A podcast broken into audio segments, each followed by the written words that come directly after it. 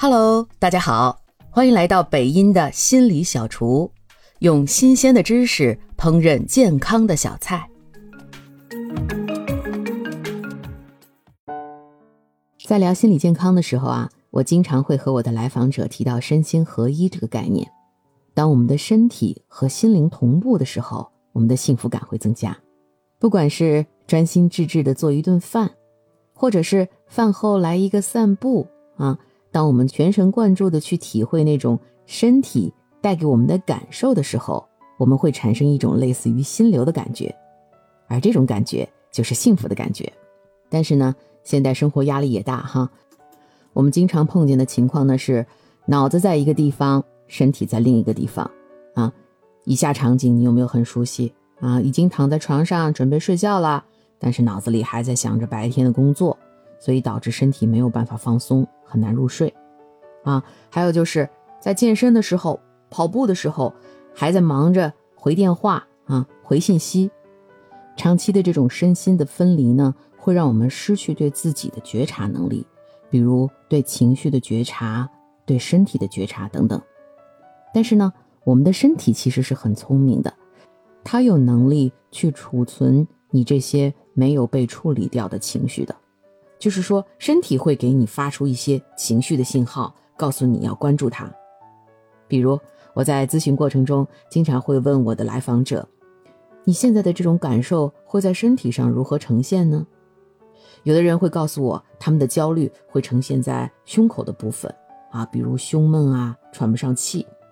有的人如果是抑郁呢，会体现在肠胃的部分啊，就是莫名其妙的胃痛啊、拉肚子等等。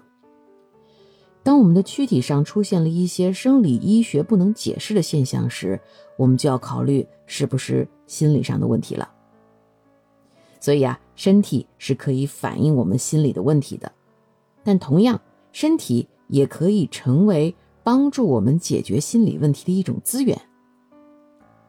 最近啊，我从一个美国的创伤心理学家学到了一些利用身体的资源来缓解躯体症状的方式。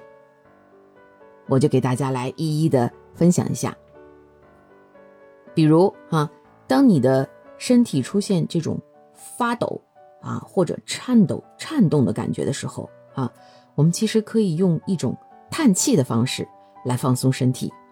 嗯，当我们大口叹气的时候，可以调动我们的副交感神经，帮助我们稳定下来。还有，当我们如果出现那种麻木的感觉哈。体会不到任何感受的时候，我们这时候就要利用身体来帮助我们找回感觉，啊，我们可以做一个靠墙静蹲啊，感受地面带给我们脚的支撑啊，感受后背靠在墙壁上的那种感觉。还有，当我们感觉到烦躁啊或者不安的时候，我们可以试着把手放在心脏上，啊，感受那种心跳带给手部的感觉。甚至是身体的温热，这个也可以让我们平静下来。还有，当我们感觉情绪崩溃哈，实在承受不了的时候，我们可以试着使劲甩甩手，啊，四处跳一跳，甩甩手，也可以让我们暂时从这种崩溃的环境中解救出来。还有，当我们觉得啊特别紧张，啊，身体时刻都处于一种高度警觉的状态的时候呢，我们可以试着转转头，啊。向身体周围一百八十度看一看，啊，就像啊小动物在巡视周围有没有危险的时候，啊，采用这种方式其实可以告诉我们的身体和大脑，啊，我们是处在安全的环境中，不用那么紧张。最后呢，就是当我们感觉到啊好像都不能动了，完全出现这种冻结状态的时候，我们可以试着放松肩膀，通过吸气提肩，呼气放下肩膀这样的方式，让我们从这种冻结的方式中。解脱出来。好了，今天给大家分享的这几种身体的资源呢，其实都是利用我们自身的资源来帮助我们缓解症状。佛教说，我们人类是本自具足的。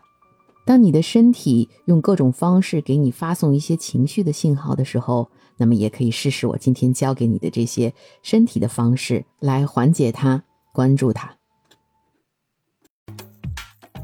感谢您的收听。如果喜欢今天的心理小菜，记得点赞、评论、加关注，也可以点上一份回去送给你的亲人和朋友哦。